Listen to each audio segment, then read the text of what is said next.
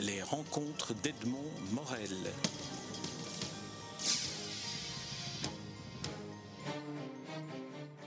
Yann Kerlo, nous nous rencontrons à l'occasion de la parution de votre dernier livre en date, un essai consacré aux chercheurs d'art, les marchands d'art hier et aujourd'hui, paru chez Flammarion. Alors déjà dans le titre chercheur d'art, il y a un jeu de mots qui nous montre un peu que l'ambition est, double, elle concerne à la fois l'art et l'argent.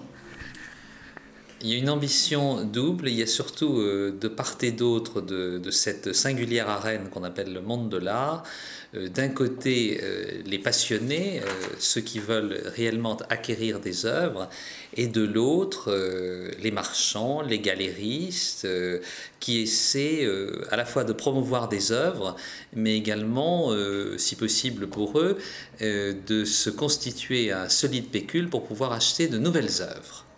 Donc voilà un petit peu le, monde de l'art tel qu'il est aujourd'hui et qui n'est pas tellement différent, contrairement à ce que l'on imagine, de ce qu'il était euh, il y a quelques années ou, même quelques décennies où les mêmes combats, euh, affleurés plus ou moins mouchetés, se poursuivaient euh, entre les mécènes d'une part, les marchands d'art de l'autre, et puis ceux qui n'étaient ni dans cette catégorie ni dans la précédente et qui voulaient se constituer des collections.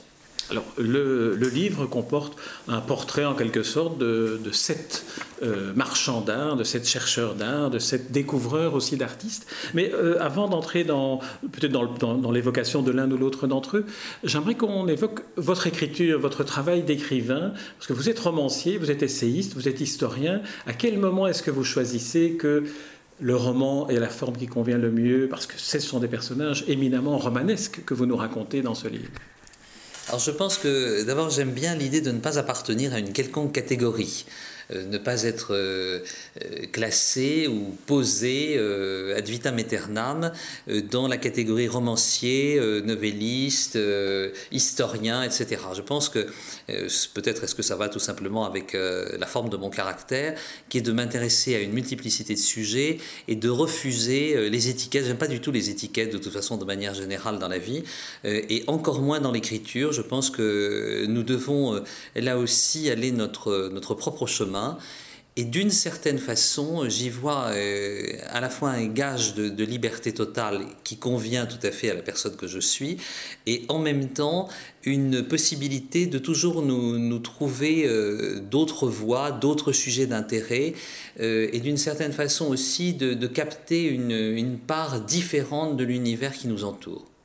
Mais est-ce qu'on peut dire que lorsque vous écrivez un essai consacré à cette personnalité du monde de l'art, que vous avez quand même un peu le regard du romancier, c'est-à-dire de celui qui essaye de ne pas perdre de vue la complexité des personnages? Alors j'espère l'avoir, ça c'est une, chose euh, à laquelle je, tends euh, évidemment, mais je crois que si vous voulez, la manière dont on regarde les personnages, qu'ils soient des personnages de fiction ou des personnages ayant réellement existé, comme c'est le cas aujourd'hui dans, Chercheurs d'art, euh, c'est à nous, romanciers ou essayistes, de leur donner une vie, de les rendre tangibles, de les rendre attractifs ou désirables, et en tout cas qu'ils aient la faculté de revivre euh, par notre plume ou notre ordinateur, euh, mais en tout cas de, devenir des gens dont on puisse se sentir proche, que l'on s'intéresse ou non à l'art, euh, puisque c'est le sujet de cet essai, mais surtout de, de, les rendre présents. Je crois que ça c'est très important. Et au fond, quels que soient les livres que j'ai pu écrire, je me suis toujours efforcé, mais de manière tout à fait naturelle. Ça n'a pas, malgré le verbe que j'ai employé, ça n'a pas constitué un effort.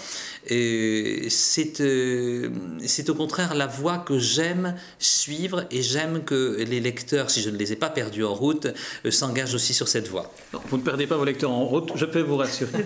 Alors, euh, question suivante avant d'entrer dans, dans, peut-être un peu plus dans le détail. Pourquoi vous êtes-vous intéressé à un moment donné à ces figures-là et à ce monde de l'art? On sent que vous en êtes pas très éloigné.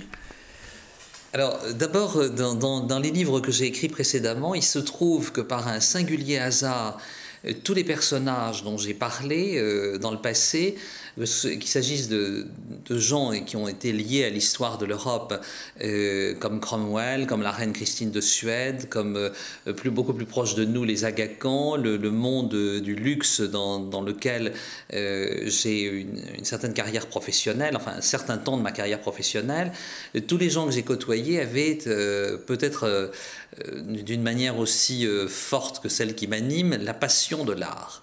Donc, euh, en, ce, qui concerne par exemple la reine Christine de Suède, elle avait, comme vous le savez, une des plus importantes collections euh, d'art de son temps, et elle, elle s'est euh, pratiquement ruinée à de multiples reprises pour acquérir des œuvres à des prix extravagants parce qu'elle les jugeait tout à fait pertinentes pour les collections qu'elle avait commencées.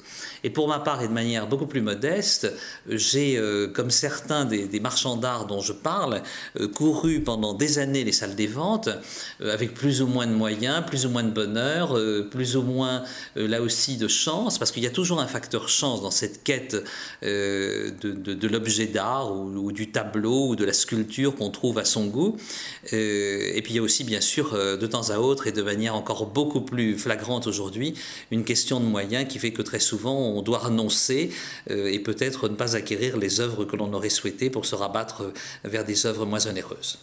Alors, la première figure que vous évoquez est celle d'une femme, d'une femme, Anne Friedman, qui est un des personnages clés d'une maison, euh, la maison Knödler, dont vous dites d'emblée la chute de la maison Knödler. pardon.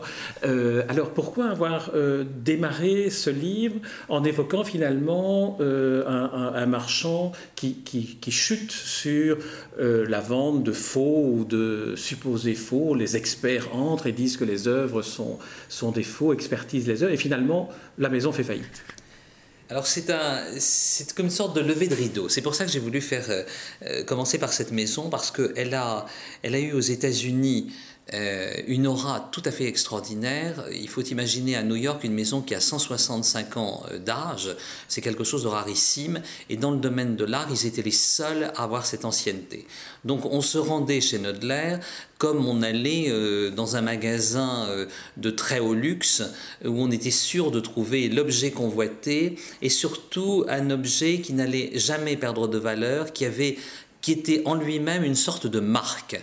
Donc on achetait euh, un Vlaminck, on achetait un Rembrandt, un Velasquez, euh, un Jeff Koons, tout ce que l'on pouvait trouver était euh, censé incarner le sommet de la qualité. Et à l'intérieur de cette maison, qui a connu différents, différents mouvements, elle a été d'abord une affaire familiale, elle a ensuite été revendue au milliardaire américain Armand Hammer, qui, comme vous le savez, faisait commerce avec, avec la Russie, au temps où elle s'appelait l'Union soviétique et euh, ensuite, euh, ce sont les descendants d'Armand Hammer et son petit-fils en particulier qui ont pris la présidence de cette affaire. Ils y ont recruté du personnel euh, qui était de très bonne tenue, mais où les choses se sont gâtées, c'est que tout d'un coup, on a vu apparaître dans cette, euh, sous, cette enveloppe absolument impeccable des gens un peu moins recommandables, qui n'étaient certes pas euh, employés euh, dans la maison, mais qui étaient un peu des fournisseurs de, de pistes et de créneaux possibles pour trouver des œuvres d'art et beaucoup de, beaucoup de richissimes américains, mais également de richissimes belges, puisque c'est un belge qui était le premier pris dans l'horrible traquenard euh, que lui a involontairement, je pense, tendu la maison Nodler, euh, en achetant une œuvre à plusieurs dizaines de millions de, dollars. Euh, ce belge s'appelait Pierre Lagrange, il, habitait, il habite toujours à Londres, il était à la tête d'un fonds d'investissement considérable. Il a cru acheter un Jackson Pollock, c'était un faux, et c'est le début de on pourrait dire la chute de, la maison Nodler et la chronique d'une mort annoncée euh, qui se termine euh, assez mal euh, pour la maison Nodler, puisqu'il y a brusquement, en novembre 2011, alors que personne ne s'y attendait, le rideau est tiré, la maison ferme, les gens disparaissent, monsieur Michael Hammer, le président, est injoignable, et on voit apparaître des seconds couteaux euh, éminemment euh, rocambolesque, pour ne pas dire romanesque, en la personne d'une Mexicaine qui avait elle-même une toute petite galerie d'encadrement avec son mari et qui va euh, être euh, un peu le deus ex machina euh, de toute une triste histoire et une histoire de faux qui va mettre en péril les intérêts de la maison et aussi accessoirement les intérêts financiers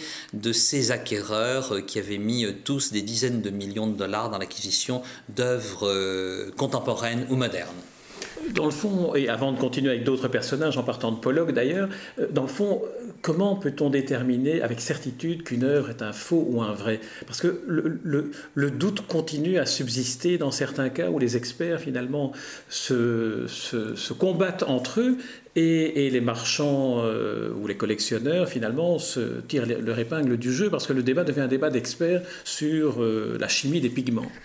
Alors c'est ça qui est très habile au fond c'est que dans, dans tous ces débats, on parle effectivement, on va analyser euh, les œuvres d'une manière extrêmement scientifique, on va analyser les toiles, les pigments, on va aussi bien sûr remonter à ce qu'on appelle le catalogue raisonné de l'œuvre, c'est-à-dire tout ce que l'artiste a fait, les dates, les provenances, et donc la première, euh, le premier devoir de tout acquéreur euh, n'est pas seulement de payer l'œuvre qu'il va acheter, mais aussi de demander si l'œuvre fait partie ou non du catalogue raisonné de l'artiste. Si elle n'y est pas, c'est déjà très dubitatif et je serai très circonspect pour recommander une acquisition. La deuxième chose, c'est bien évidemment la provenance de l'œuvre. Alors là, la maison Nodler en question était une maison dont on ne discutait pas la provenance ou les certitudes.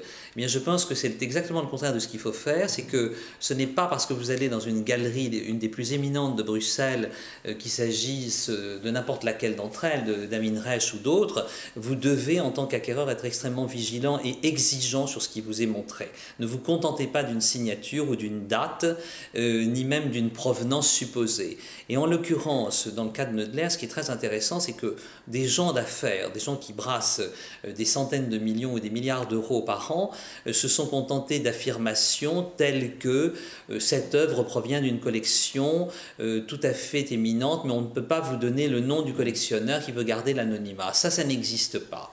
Donc je crois qu'il y a eu une sorte d'abus de, position dominante, si on veut parler comme les juristes, et c'est un, abus qui a été extrêmement préjudiciable à tous les gens qui se sont rendus dans cette maison au cours des, on des 15 dernières années en termes juridiques, c'est peut-être un abus de position dominante, mais du côté de la victime, il y a une sorte de, de consentement comme ça à se laisser piéger parce qu'il y a quelque chose d'irrationnel aussi dans l'achat d'une œuvre d'art. Alors c'est vrai qu'on est un peu victime de sa subjectivité. Quand on a terriblement envie d'un tableau, euh, ben on se dit euh, de toute façon qu'on fera tout pour l'acquérir. Et après tout, de temps à autre, on n'est pas suffisamment vigilant. Alors la passion, c'est très beau dans les sentiments, c'est un peu moins beau dans les affaires. Et c'est carrément à déconseiller en matière d'art, euh, même si nous subissons tous nos engouements. et c'est délicieux d'y succomber, ça on est tous d'accord. Mais je crois que, si vous voulez, à partir du moment où ça devient très significatif en termes d'achat, on ne peut pas se permettre l'erreur. Et je crois surtout qu'il faut être particulièrement prudent parce que vous avez évoqué quelque chose euh, tout à l'heure qui, est très intéressant, qui est l'analyse scientifique. Et dans cette analyse scientifique, il y a un certain nombre de gens qui interviennent qui tous se tiennent plus ou moins les uns les autres par la barbichette, pas toujours de manière euh, très visible, mais il faut savoir que très souvent pour un expert, aller à l'encontre d'un autre, c'est très dangereux.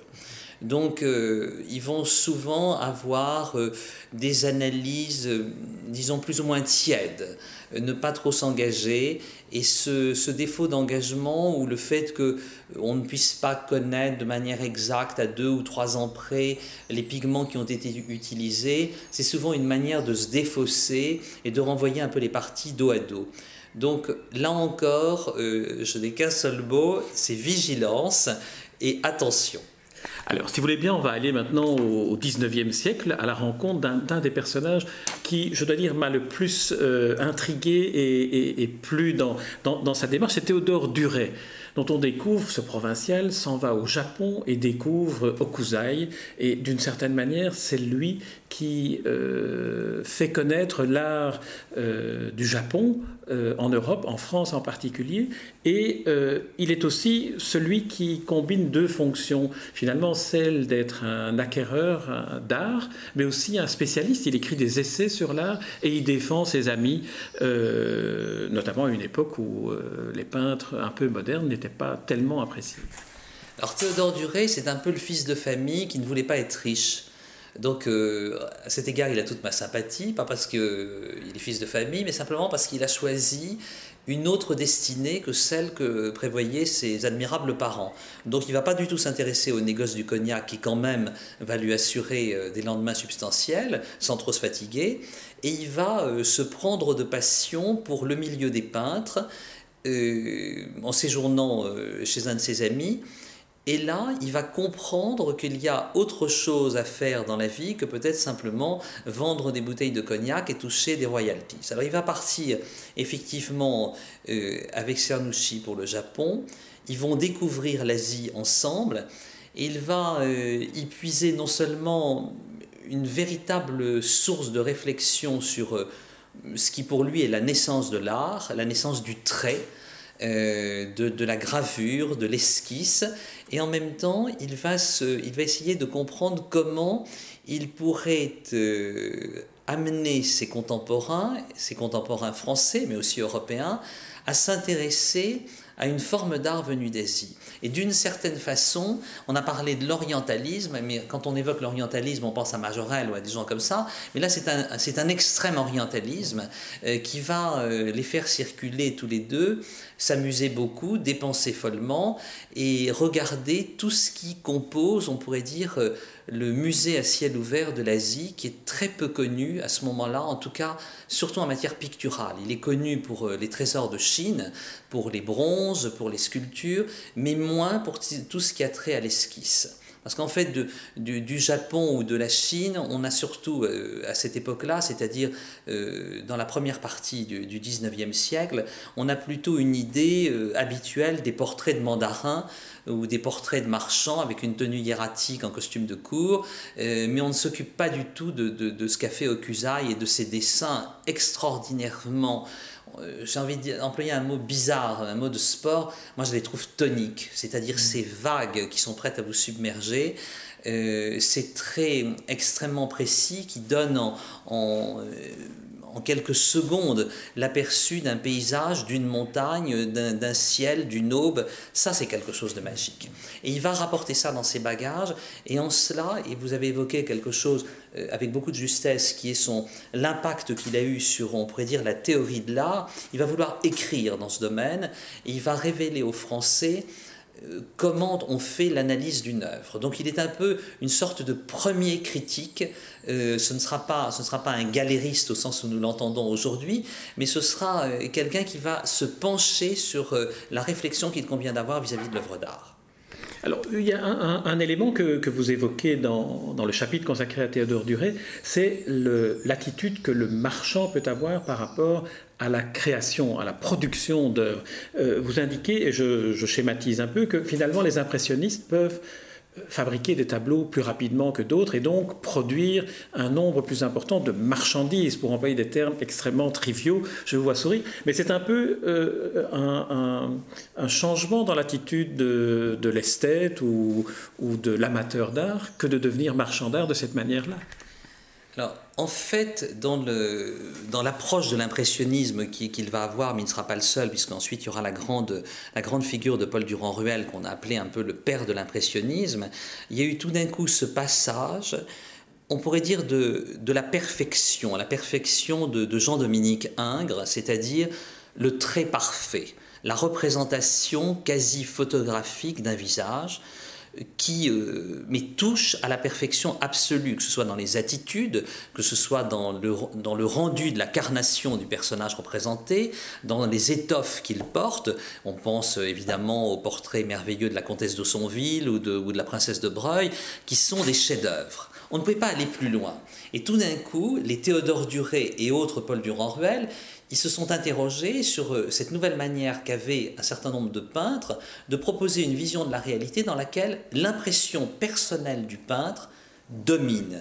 C'est-à-dire, demain matin, j'installe mon chevalet non plus en face de la princesse de Breuil dans son salon, mais je vais à l'extérieur, je peins des nuages, la cathédrale de Chartres, euh, un coucher de soleil, euh, le pont neuf euh, au crépuscule, et je, donne à voir au spectateur non pas la réalité, mais l'impression qu'il va pouvoir en déduire. C'est-à-dire, on va, on va pratiquement conduire le spectateur au plus près possible de la toile, comme s'il s'en approchait, comme s'il pouvait toucher ce crépuscule ou cette aube dont je vous parlais il y a quelques instants. Donc ça c'est intéressant et ça c'est une véritable révolution. C'est-à-dire que d'une certaine façon, si on avait continué à peindre comme M. Ingres, on, on arrive à Nadar, on arrive à la photographie.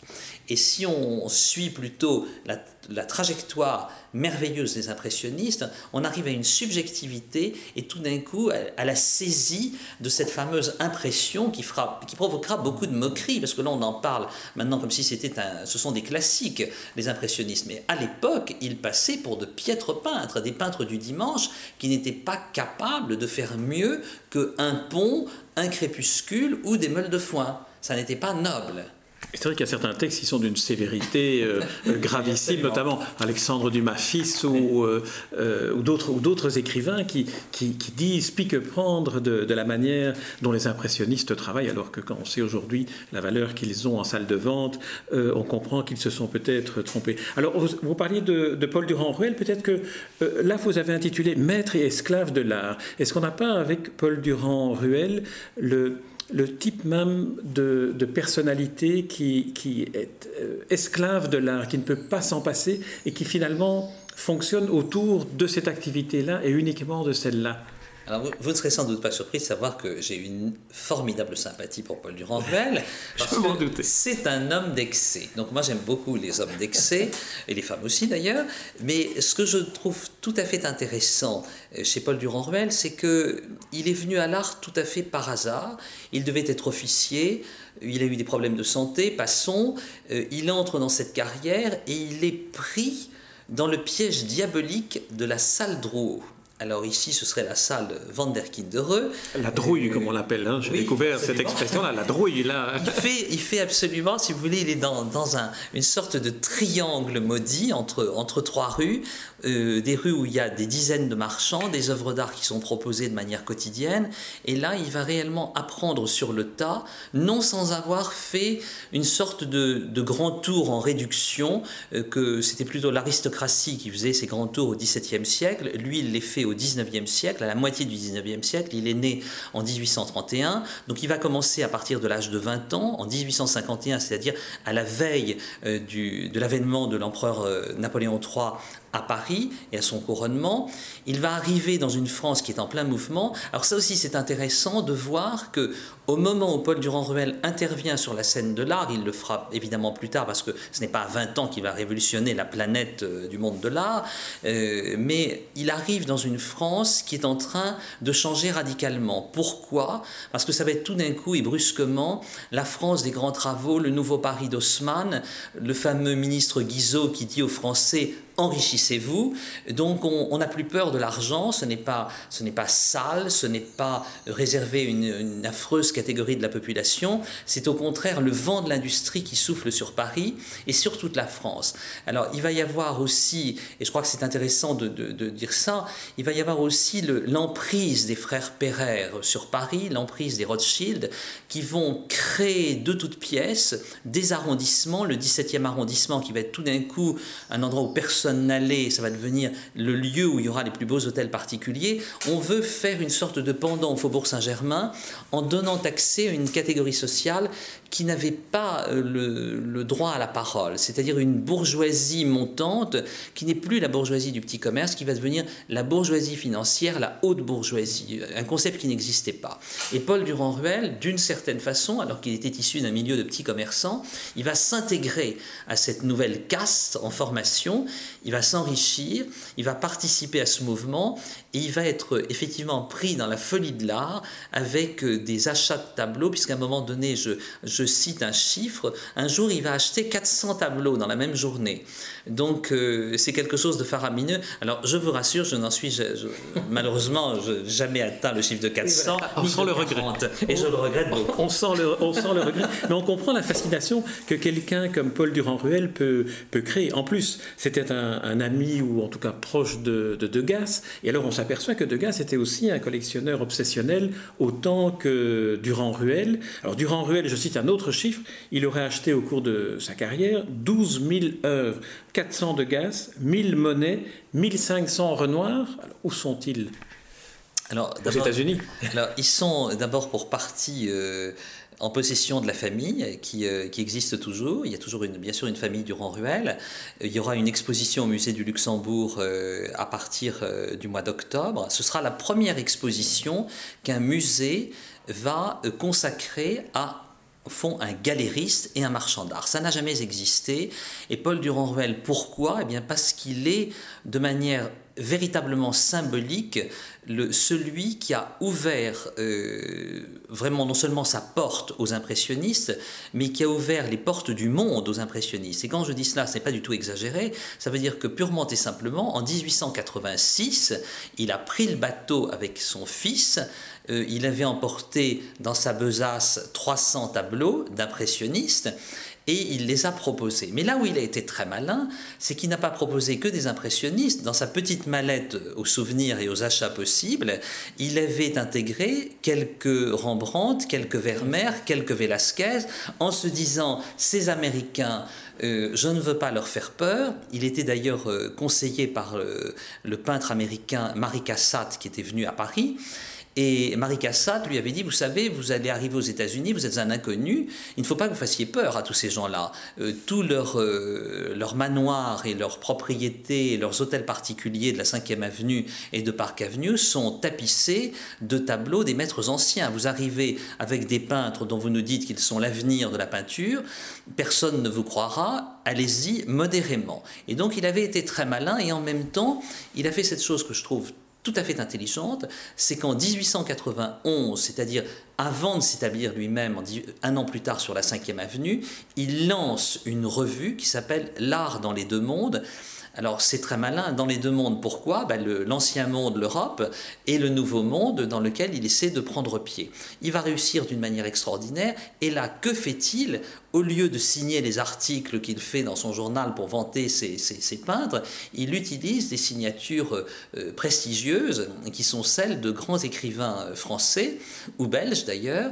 Euh, Metterlinck Par exemple Metterlinck, bien entendu. Et d'ailleurs, c'est intéressant de dire ça aussi auprès de vous, puisque il sera la première filiale que Paul Durand-Ruel va créer, elle sera à Bruxelles. Il va en créer deux.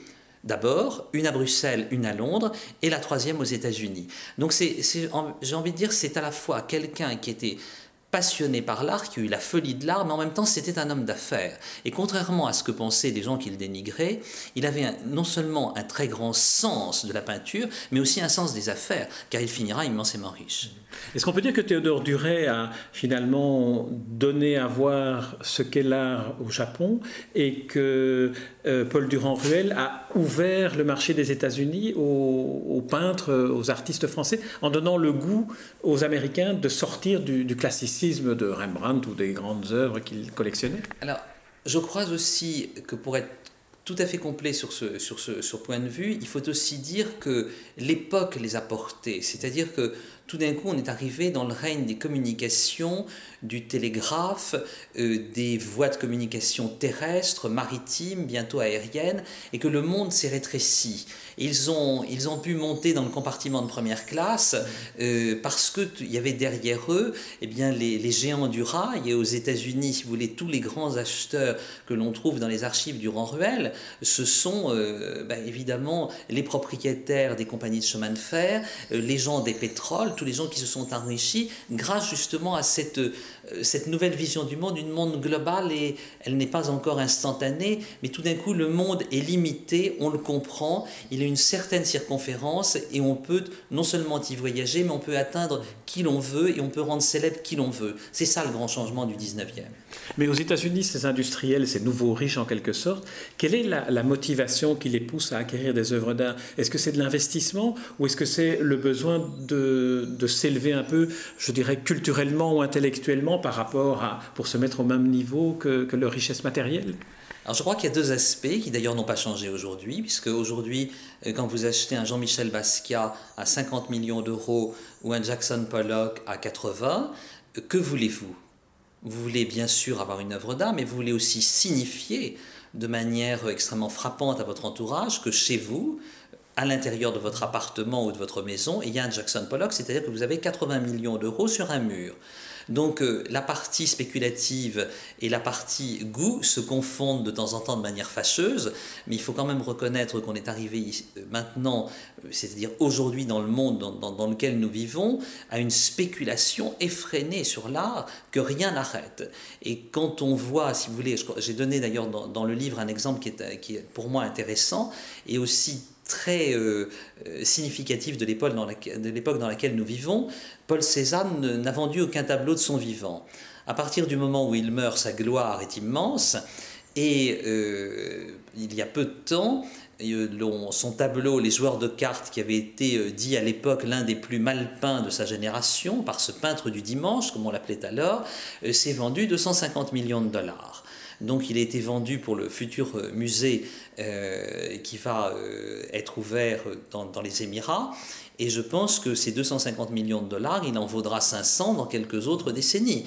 Donc euh, je crois, si vous voulez, que la spéculation sur l'art, elle a toujours existé. Ne nous faisons pas, ne noircissons pas le tableau en disant aujourd'hui c'est épouvantable. Ça l'était déjà il y a quelques années. Et d'une certaine façon, et pour répondre à votre question, que cherchaient les nouveaux riches américains? Simplement à faire partie d'un establishment, comme on dit, c'est-à-dire à faire partie d'une société euh, qui avait euh, comme valeur ben, précisément les grands artistes euh, d'avant, c'est-à-dire les Rembrandt, les Goya, les Velázquez et autres. Alors le, dernier personnage dont j'aimerais qu'on parle, parce qu'on n'aura pas le temps de, les évoquer tous, c'est le personnage qui peut-être est le, le, plus, le plus fascinant. C'est un personnage du XXe siècle, c'est Peggy Guggenheim.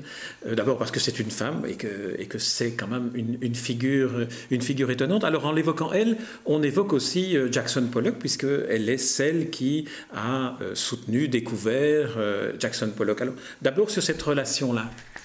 Alors, d'abord, c'est la seule femme de ce livre, c'est pour ça qu'elle elle mérite un grand intérêt et que, l'on fasse un détour par elle.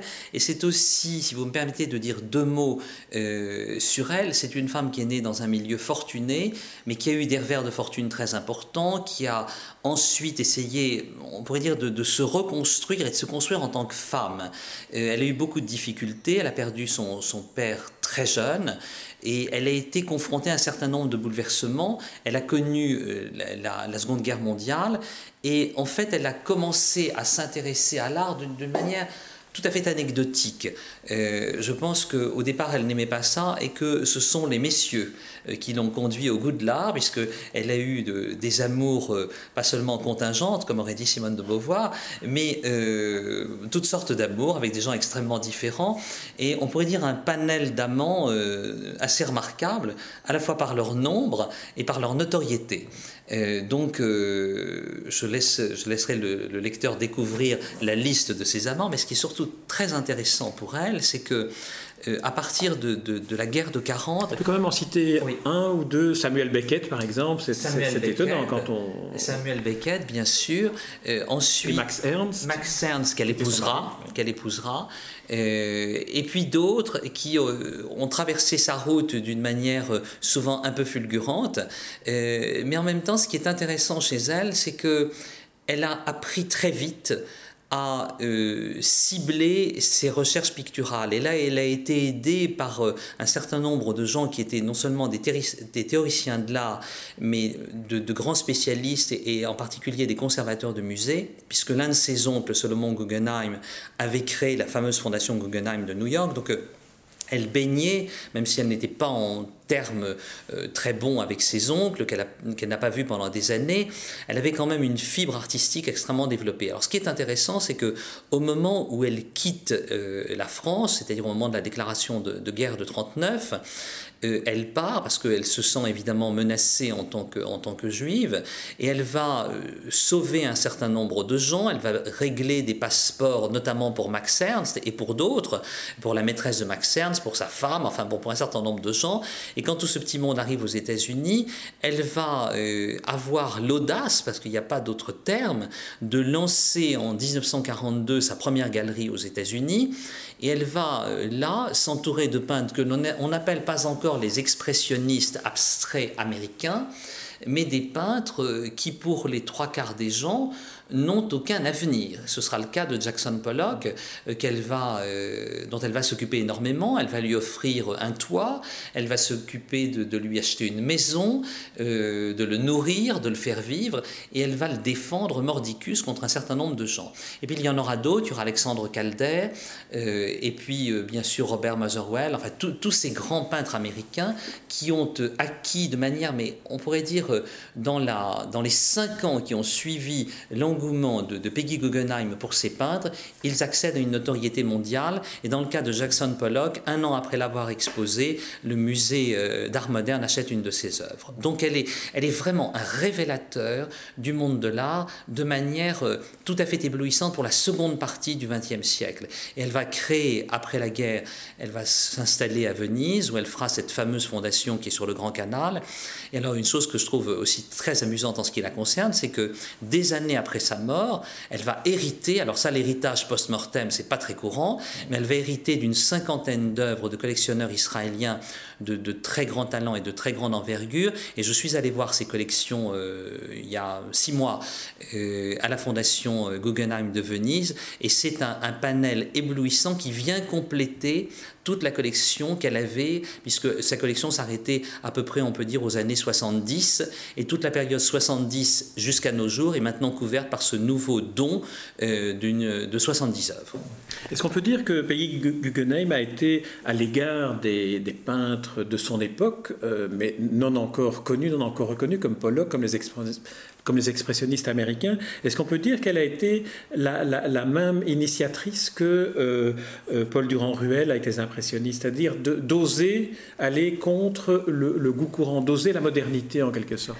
Alors, elle avait déjà osé la modernité dans sa vie, euh, et vous qui avez lu le livre, vous savez pourquoi, mais elle, l'utilisera aussi, euh, elle, va être une sorte d'étendard, en fait, assez singulièrement, quand à la fin de sa vie, elle va se réconcilier avec ses oncles, elle va finalement léguer sa fondation vénitienne à ses oncles pour faire une seule entité, euh, une sorte de musée Guggenheim de part et d'autre de l'Atlantique, mais elle a été, et là, ça n'est pas exagéré de le dire, la, la formidable formidable, vecteur de cette peinture américaine qui était inconnue en France, puisque la France et l'Europe en particulier continuaient à vivre, on pourrait dire, sous euh, l'égide de Picasso, euh, des cubistes, et en fait euh, ignorait un peu ce mouvement. C'est elle qui a, ouvert à ces peintres les portes de l'Europe et du monde entier, et qui en a fait des artistes qui sont aujourd'hui éminemment reconnus et parmi les plus chers du monde accessoirement. Alors Yann Kerlo, on va arrêter ici l'évocation de ce livre. Je ne peux que encourager ceux qui nous écoutent et qui ne l'ont pas encore lu à se plonger dans ce livre tout à fait incessant, parce qu'ils découvriront une sorte de, portrait finalement du monde qui a entouré euh, ces chercheurs d'art, que ce soit au 19e siècle, au 20e siècle, ou encore aujourd'hui avec des personnages comme Sachi ou Larry Gagossian ou Kahnweiler, découvreur de Picasso et des cubistes. Donc on entre vraiment aussi dans une histoire des 19e et 20e siècles grâce à votre livre Chercheurs d'art, les marchands d'art hier et aujourd'hui, Yann Kerlo, publié chez Flammarion. Merci Yann Kerlo. Merci à vous. Les rencontres d'Edmond Morel.